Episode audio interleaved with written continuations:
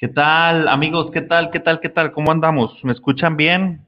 Si me escuchan bien, pongan por ahí un, un comentario, si te escuchas o algo por el estilo. Aquí andamos listos para una edición más de In the Playbook, siempre en la jugada.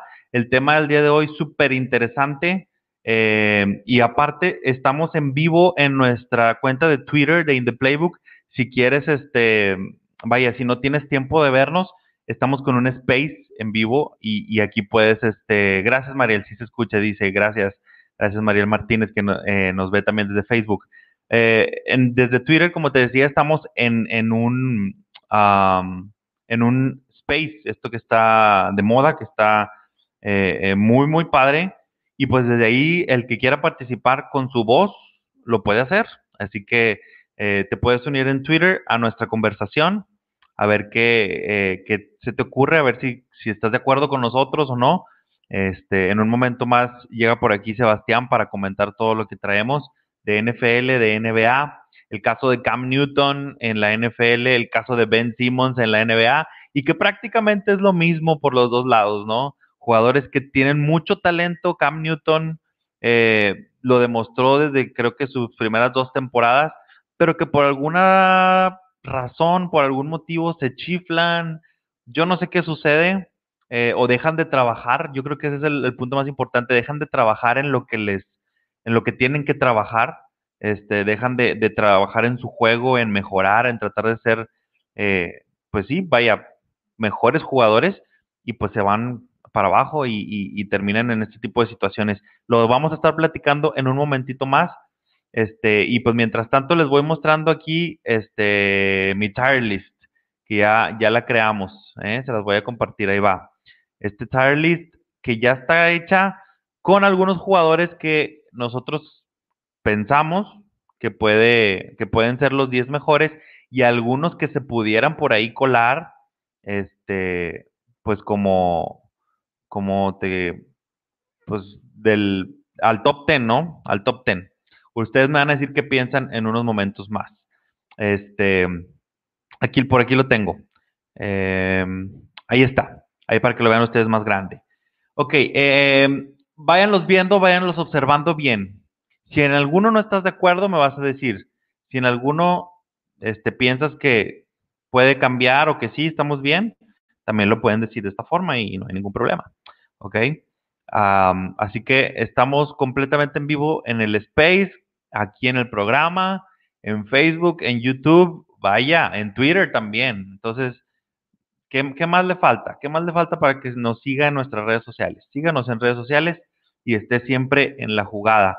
Este, les comento que esta semana em, ha sido, ha, estado muy movidita en cuanto a todo lo que tiene que ver con, con la NFL, porque pues ya se acerca el inicio de el kickoff como le llaman ellos, ¿no? El kickoff inicial. Entonces ahorita eh, vamos a tratar de, que ese kickoff lo podamos platicar y todo. ¿Ok? Usted no se preocupe y quédese con nosotros aquí. Muy bien, tenemos nuestro top 5. Vamos a ver si estamos de acuerdo, si estamos en el mismo canal o no. Eh, tenemos top 5 y luego del 6 al 10. Y luego los que se pueden colar en el top 10, que pueden estar subiendo y bajando de acuerdo a cómo se, se comporte eh, los planetas.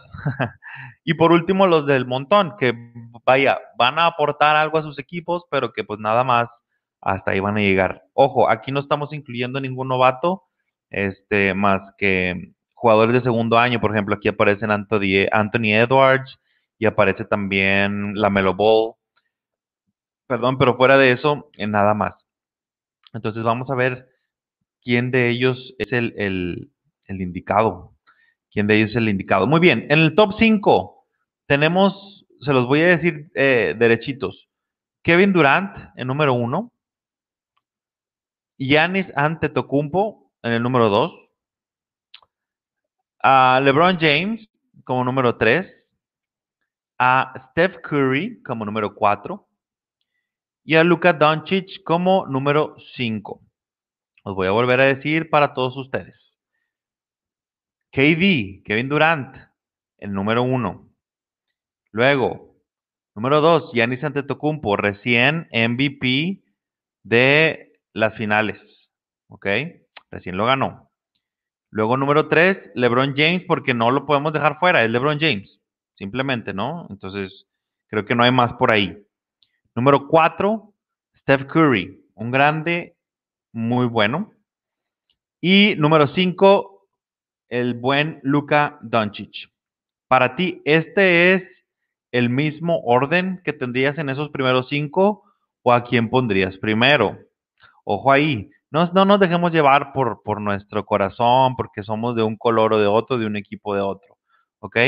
Vamos a darle así como, como sabemos, este, y, y, y pues creo que todos estaremos de acuerdo, sí o no. Vamos a ver.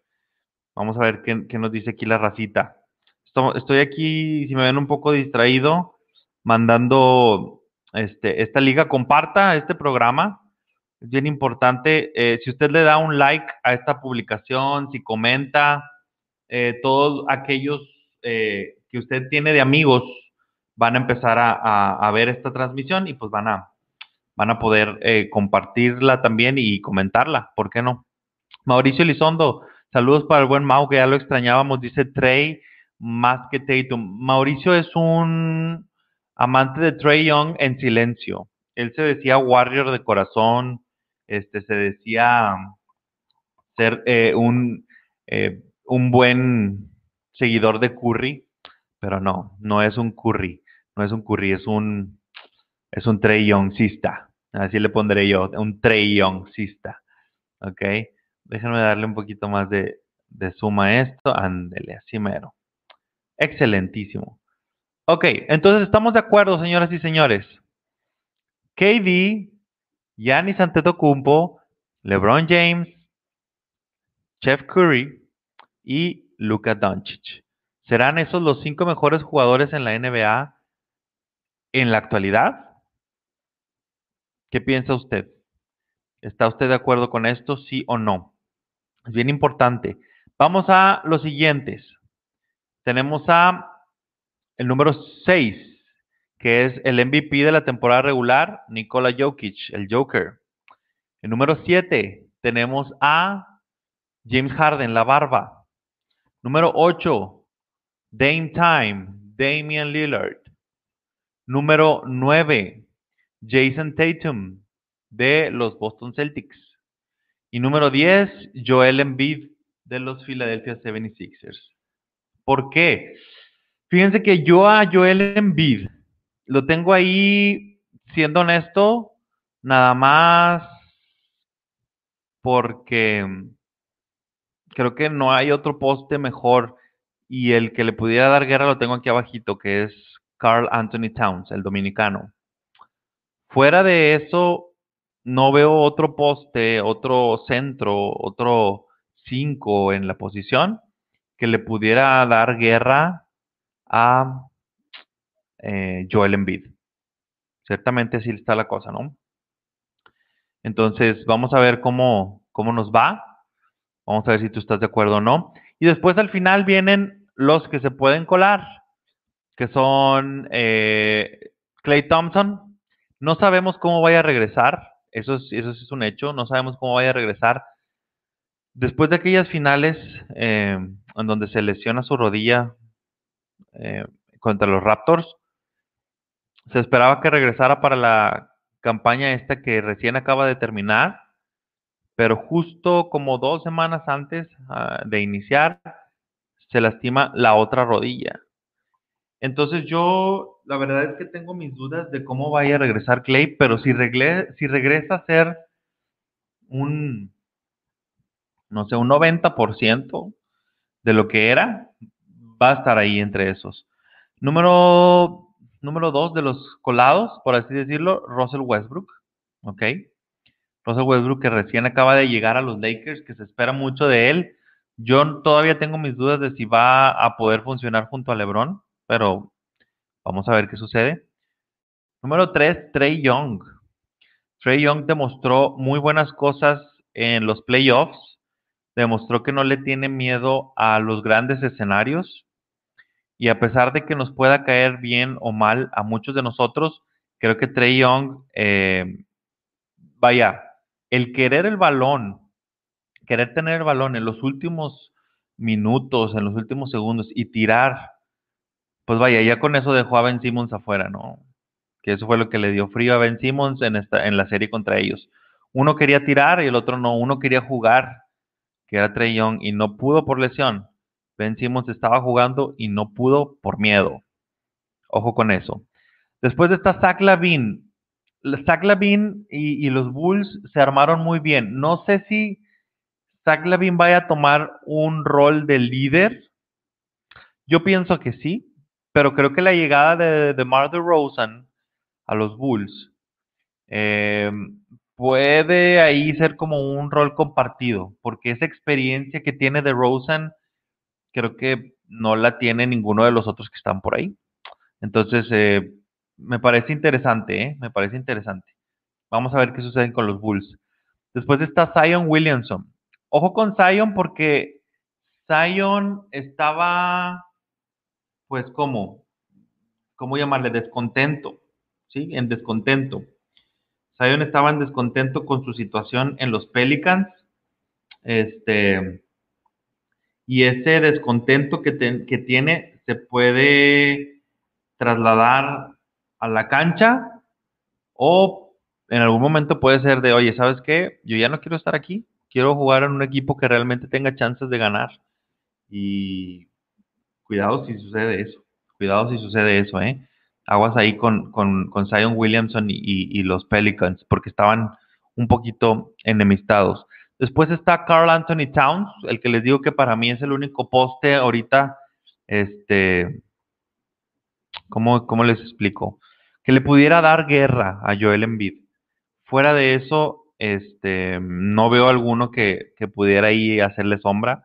Por eso Joel Embiid está en el top 10, pero para mí no estaría. Y ahorita les voy a explicar por qué no debería estar a mí, para mí en el top 10. Este, saludos para aquí, para la racita que está en el space. Ah, les estoy poniendo ese saludo. Disculpen ustedes. Entonces, este, les platicaré. Ahí va. Eso es.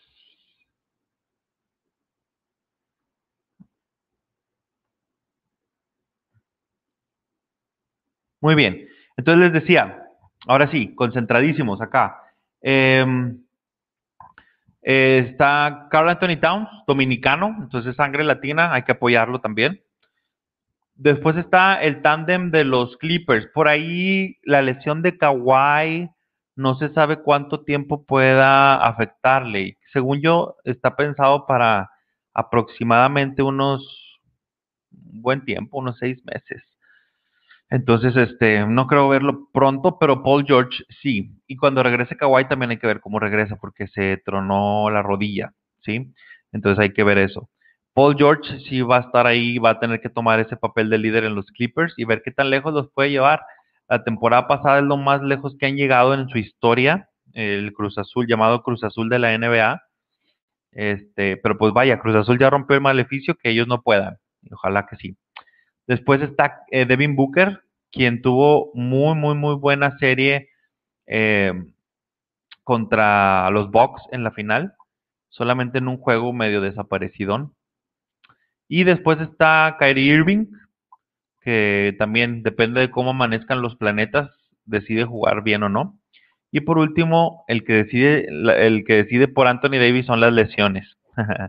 Entonces hay que ver qué tan bien están las lesiones. Ya todos los de abajo están ahí sueltos, están pues viendo si les toca algo. Eh, esperemos verlos mejorar. Obviamente yo por mis Pistons espero ver a Jeremy Grant eh, subir un poquito más su nivel, sobre todo en el, en el volumen de tiros, porque cada vez que le llegaba la pelota normalmente tiraba, entonces no se trata de eso, sino de, de hacerlo mejor para el equipo.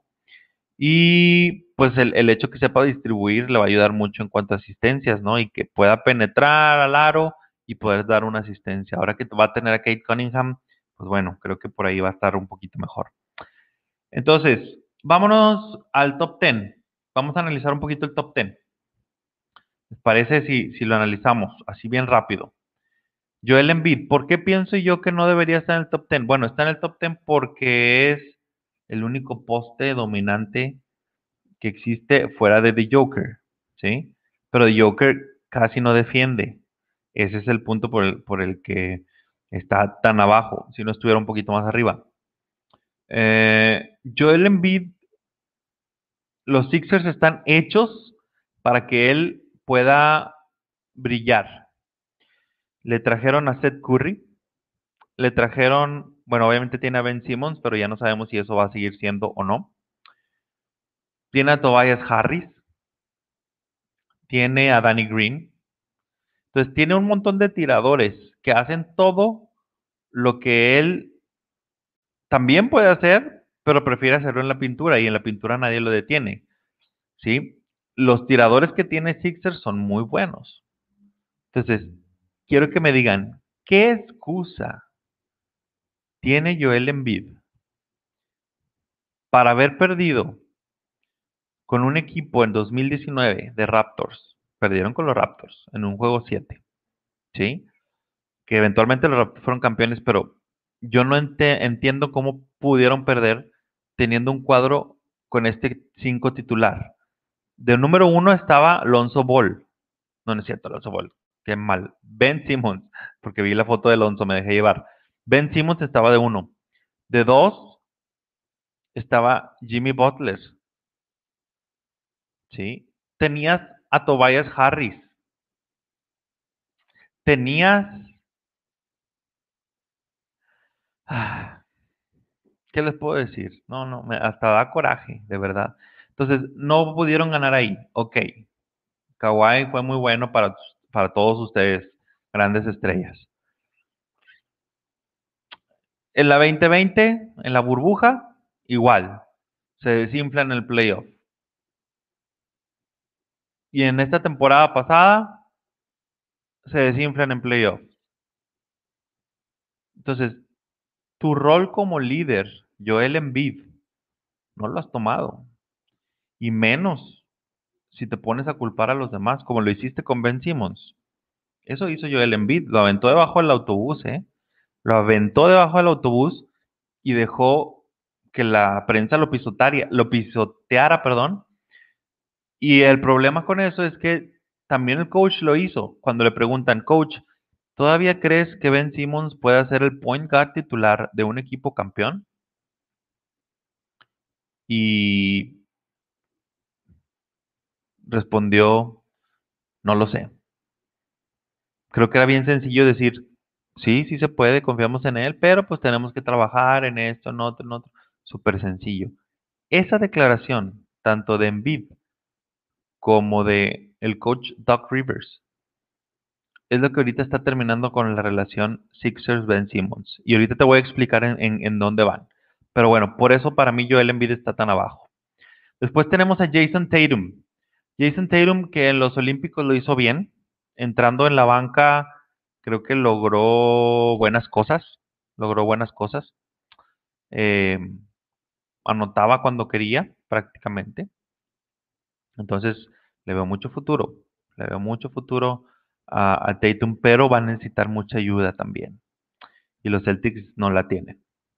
Entonces, vamos a ver cómo les va a los Celtics en esta temporada, pero sí veo una temporada de explosión o de, de un All-Star más reafirmado en, en, Jason Tatum. Jalen Brown, que es su amigo y su compañero de equipo, no lo veo yo tan fuerte, no lo veo tan, tan firme y más que se lesionó también. Aguas por ahí también. Después tenemos otro emproblemado que se, que, que, se quiere, digamos, por ahí eh, colar entre el top, top five o no, pero que en los Olímpicos nos demostró que de repente si se distrae, le va mal, y ese es Damian Lillard. Eh, lo vimos ahora en la película de Space Jam. Si, ya la pudieron ver, excelente, excelente participación que tuvo por ahí.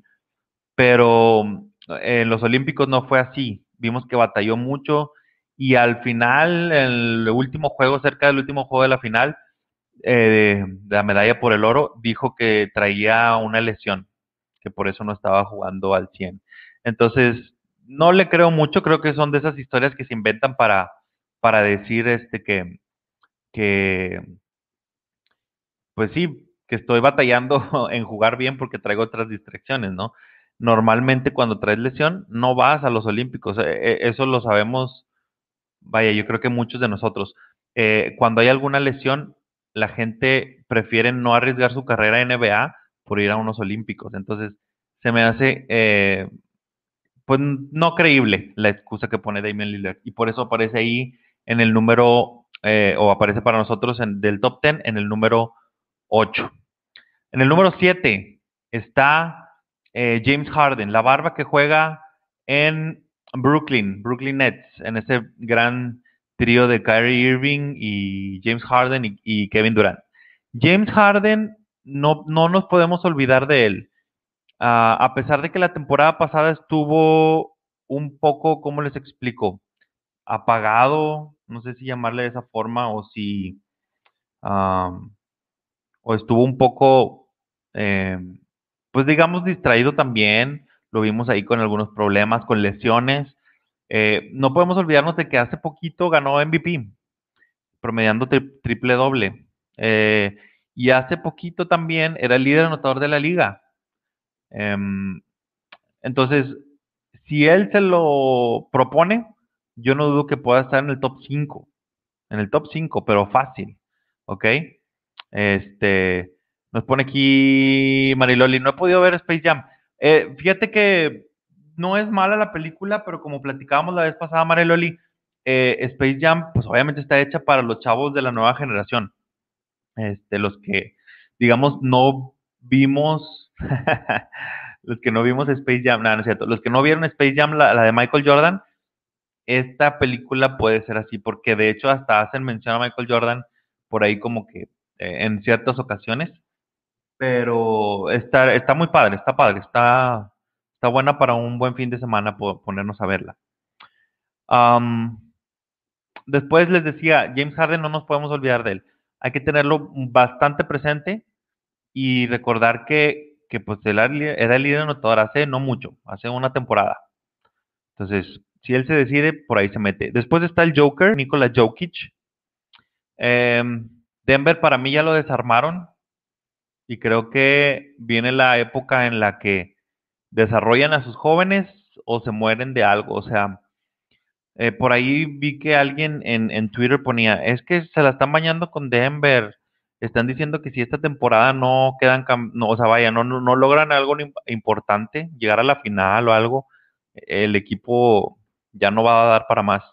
Y yo, sí, es verdad. Si esta temporada no dan, ya no va a dar para más. Jamal Murray se te lesionó. Joker no puede solo. Eh, Porter Jr. jugó bien, pero desapareció en algunos partidos. Em, ya se fue Paul Millsap. Ya se te fue Jeremy Grant. Ese equipo que llegó a la final de conferencia en la burbuja está completamente desarmado. Y muchos argentinos creen que por Campazo eh, van a hacer magia y pues no, ¿ok? Campazo juega bien, pero hasta ahí. Entonces, ojo hoy con The Joker. Esta puede ser una temporada decisiva para él en los Nuggets. Después vámonos al top 5, señoras y señores, los más importantes en la NBA en hasta el momento o el día de hoy. Luka Doncic con Dallas tiene nuevo técnico. Para quien se acuerde de la NBA en los 90 y los 2000, Jason Kidd es el nuevo técnico de los eh, Dallas Mavericks. Jason Kidd era un jugadorazo en cuanto a mm, saber leer los partidos y daba pases muy buenos, sabía cuándo tirar, sabía cuándo pasar, sabía cuándo robar el balón y ponerse a defender. Algo que a lo mejor le ha faltado un poquito a Doncic eh, y por eso creo que traen a Jason Kidd a dirigirlo, para darle esa dirección correcta a, a Doncic. Mm, fuera de eso, Krista Porzingis, que era eh, quien se suponía que iba a ser su, su compañero, no está muy contento en el equipo. Eh, firmaron de nuevo a Tim Hardaway Jr., cosas así, ¿no? Entonces vamos a ver qué sucede, vamos a ver qué sucede con él, pero la verdad es que como individual es un jugadorazo, es un jugadorazo este, y, pues vamos a ver qué, es lo que termina pasando al final de cuentas con eh, Luka Doncic. Después está Steph Curry, que como les dije, si Clay Thompson regresa bien, Draymond Green se pone las pilas en vez de andar jugando. Em, y por ahí Wiseman y, y los que se espera de él, los novatos que tomaron dos novatos en primera selección, también logran hacer clic, creo que los Warriors pueden ser peligrosos. Creo que pueden llegar a ser peligrosos, creo que pueden llegar a pues hacer una diferencia en el oeste. Y, cuidado ahí los Lakers, ¿eh? Si están todos así como yo lo digo. Si no, no hay ningún problema. Pero bueno, eso, eso también tendremos que verlo. Número 3, LeBron James. LeBron James sigue poniendo en sus redes sociales que, que este equipo, que anda, le sigan los insultando, síganse burlando de que somos el equipo de viejitos, etcétera, etcétera. Creo que él tiene razón por, por, de una forma, pero también de otra creo que no debería hacer eso, porque creo que también él se está poniendo a sí mismo una carga pesada, es decir, va a tener que mm, llegar a la final como mínimo para poder decir, eh, sustentar sus palabras, mejor dicho. Entonces, este, cuidado por ahí con LeBron James y los Lakers. Tener mucho, mucho cuidado. Eh, porque si Anthony Davis está bien, si Russell Westbrook se adapta con LeBron, si los otros eh, señores del asilo, digo, perdón, los otros jugadores eh, tienen por ahí este, alguna, alguna forma de, de, conjuntarse, pues oye, cuidado, cuidado porque puede valer la pena esto, ¿eh? Puede valer la pena el esfuerzo, pero si no lo logran, no los veo más allá de playoff, más allá de segunda ronda por ahí, lamentablemente. Después tenemos a Yanis Antetokounmpo. Yanis, híjole, ¿qué puedo decir de Yanis? No sé qué piensan ustedes de Yanis, pero Yanis Antetokounmpo eh, en estas finales demostró ser muy bueno en lo que sabe hacer y eso es lo que creo que todo jugador de la NBA debería de hacer. El problema se los explico de esta forma para, para que me entiendan un poquito. LeBron James llega a la NBA y empieza a hacer que ahora el que quiera ser estrella de la NBA tiene que hacer un poquito de todo. Lo voy a repetir. LeBron James, como es un fuera de serie, eso no se lo quito, hace que todos los jugadores digan, para yo poder ser un superestrella de la NBA, tengo que saber hacer un poco de todo. LeBron lo hace muy bien, pero le sale natural, señores. Eso es natural en él. El juego es natural en LeBron. Yanis, por el contrario, es una selección de ronda, sí, medianita. Llega, estaba bien flaquillo, se pone a trabajar, le mete el gym. Y hasta ahorita está empezando a encontrar su tiro de media distancia. De repente le cae un triple. Pero él entiende que el juego en transición, es decir, correr para meterla en la otra canasta y el juego en la pintura, es decir, por su fuerza abajo del aro, eso es lo suyo. Y es el jugador más dominante en la pintura que yo he visto desde la época de Shaq. Incluso yo pongo en la pintura con un 10 a Yanis y con un 8 a Joel Embiid. Y eso que el Joel Embiid es poste, ¿ok? Entonces, ¿Qué tanto, qué tanta diferencia hace Yanis? ¿Qué tanta diferencia hace Joel Embiid? Entonces ahí, ahí es donde tú te fijas el valor de cada uno. Yanis llega a, ser un excelente en lo que hace. ¿Sí? Entonces, ah, yo sé jugar aquí abajo del aro, lo voy a hacer excelente. Yo sé jugar en transición, lo voy a hacer excelente. Y eso fue lo que hizo y por eso ganó el MVP de las finales, porque lo que sabe hacer lo hizo bien y nadie lo supo detener. Los Suns no, supieron detenerlo. Y eso que estaba lesionado. Venía de una lesión. Ojo con eso, ¿eh?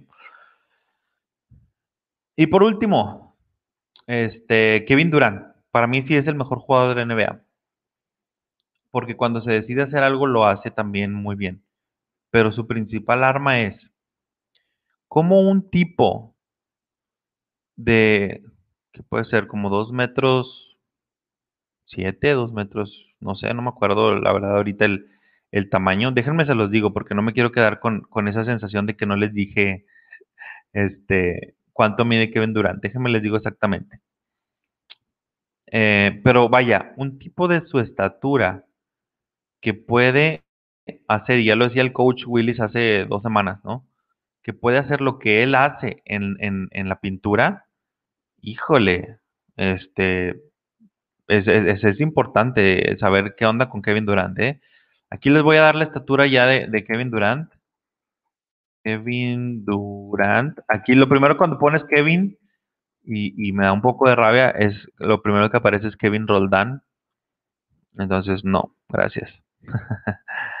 ok, Kevin Durant, aquí está. Uh. Aquí está. La estatura de Kevin Durant. Híjole. 6, 6 pies 10 pulgadas. O sea, 2 metros 8. Imagínese usted 2 metros 8. ¿Usted ha visto a alguien aquí en eh, los que somos de México o, así en países este, de acá de Sudamérica, de Centroamérica y Sudamérica?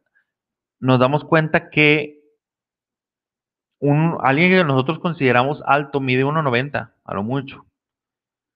Ese tipo mide 2 metros 8. Kevin Durant mide 2 metros 8. ¿Sí? Y, ¿qué sucede? Se mueve como si fuera un chaparrito de, chaparrito lo pongo entre comillas, 1.85, 1.86. Entonces, este, tiene una velocidad increíble, sabe botar bien, sabe rebotear, sabe pasar el balón, no tiene problemas con eso. ¿Qué pero le ponen a Kevin Durant? ¿Que se fue a un equipo como los Warriors para poder ser campeón? Ese es el pero que le ponen, o sea, que, que, lo ven como una, como un oportunista. Yo creo que si se quedaba en, en OKC, podían haber ganado algo. No, yo no creo eso. Le voy a decir por qué. Russell Westbrook. Russell Westbrook le gusta mucho ser el que tiene el balón. Y creo que Kevin Durant durante siete años lo vivió y se cansó de eso. Se cansó. Él dijo, yo quiero tener el balón. Y aunque en Warriors estaba compartida o repartida eh, el, el, el, pastelito, ¿no? Estaba, pues, Steph Curry, obviamente, estaba Clay Thompson, estaba este, Draymond Green, Andre Iguodala, pues cada vez un poquito menos de, eh, los que voy mencionando, cada vez un poquito menos de, de poder al ataque, pero vaya, empezando con Curry, pero Curry decía, sí, tírale tú. Yo voy a meter mis puntos, pero tírale tú. Igual Clay Thompson, ten, tírale tú. Sabían que él era la opción al ataque. La opción número uno al ataque es Kevin Durant. Si lo tienes en tu equipo, tienes que darle el balón a Kevin Durant. Así de sencillo. No sé, no sé por qué hemos batallado en, en, en, en entender un poquito de eso, ¿no?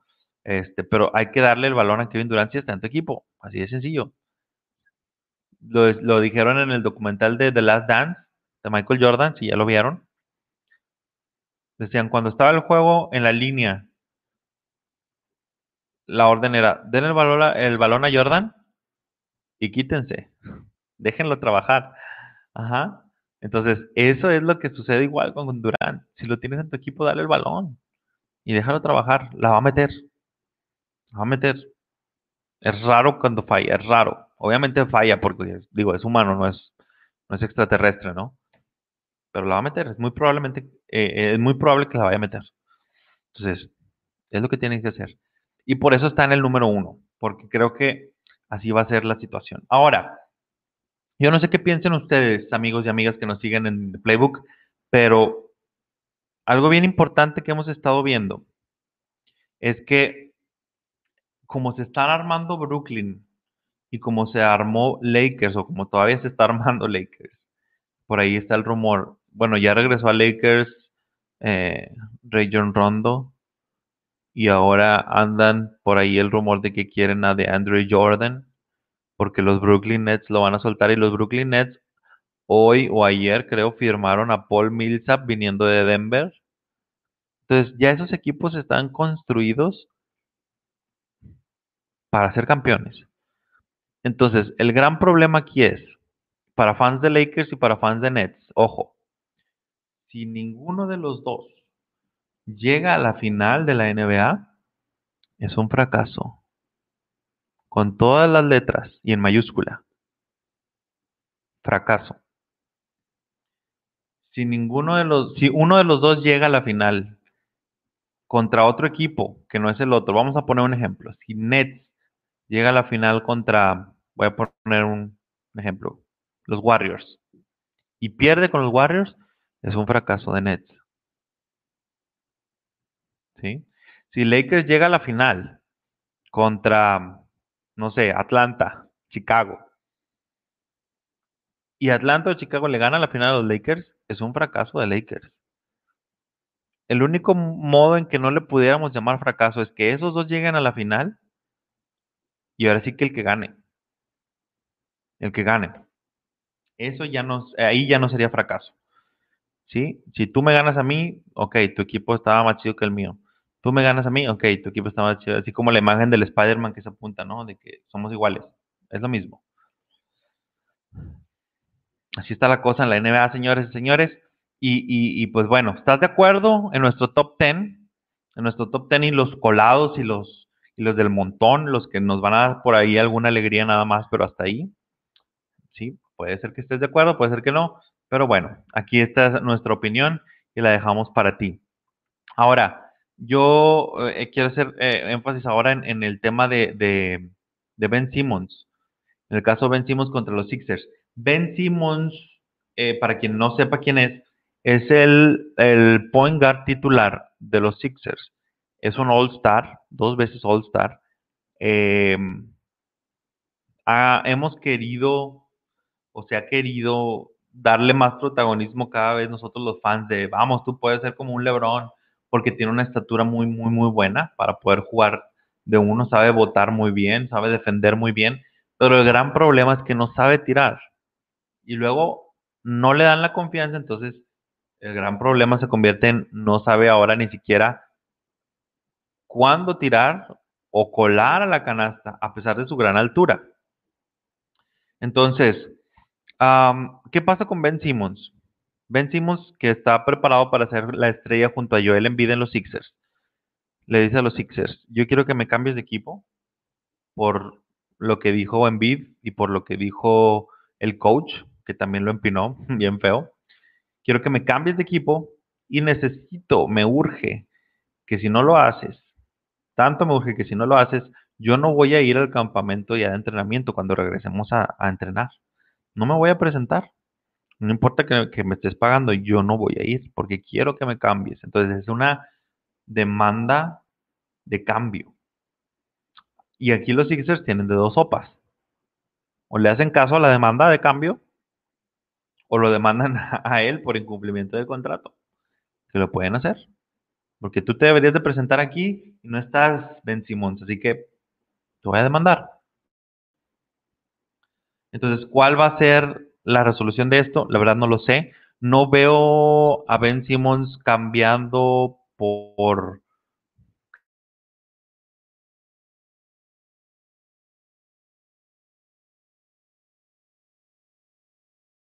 Simmons no.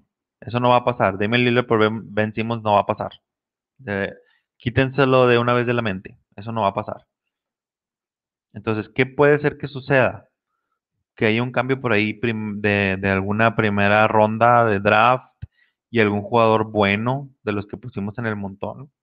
Este, a lo mejor pudiera ser por ahí, se habla de Bradley Bill, se habla por ahí de John Wall, de los Rockets, se habla pues vaya, en muchas situaciones, porque él le dijo literalmente al equipo, mándenme a cualquier otro equipo que no sean ustedes. no quiero estar aquí ya. Entonces, puede ser el equipo más chafa que quieran. Entonces, para ustedes, ¿quién es el equipo más chafa de la NBA? ¿A dónde se va a ir? ¿Qué equipo lo va a querer aparte ahora con esa con esas actitudes? Ah, difícil el caso de Ben Simmons contra los Sixers, ¿eh?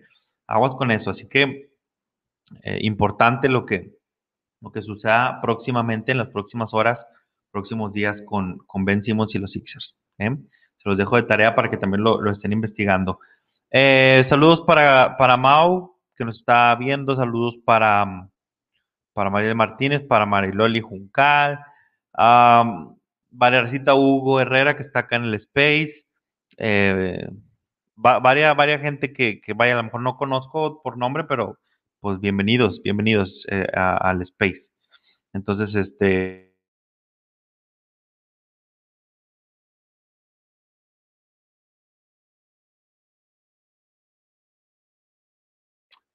El top 10 de la NFL está para la próxima semana, no se lo vaya a perder.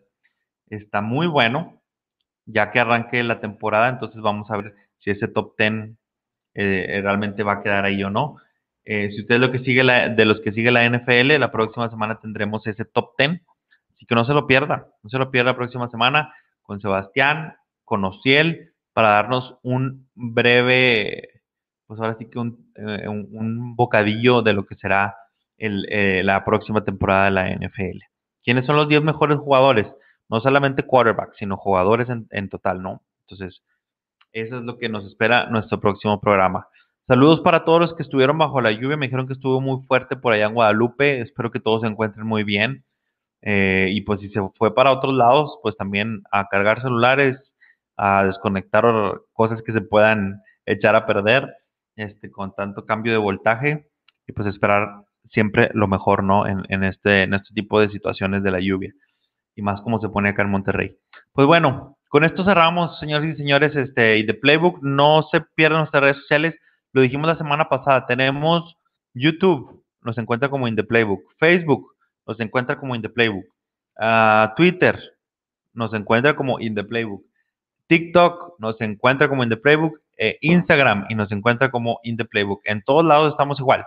Así que búsquenos, síganos eh, para buen contenido, para ahora que empiece ya la NFL y luego ahora que empiece también el training camp de la NBA, que es en exactamente 26 días, o sea, nada.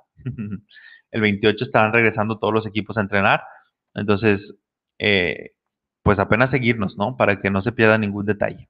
Entonces, muchas gracias por acompañarnos en esta noche este, lluviosa, pero pues muy linda y, y, esperemos que estén todos muy bien. Síganse cuidando, quedémonos en casa un poquito más y recuerden seguirnos en nuestras redes sociales para que estén siempre en la jugada. Nos vemos muy, muy pronto.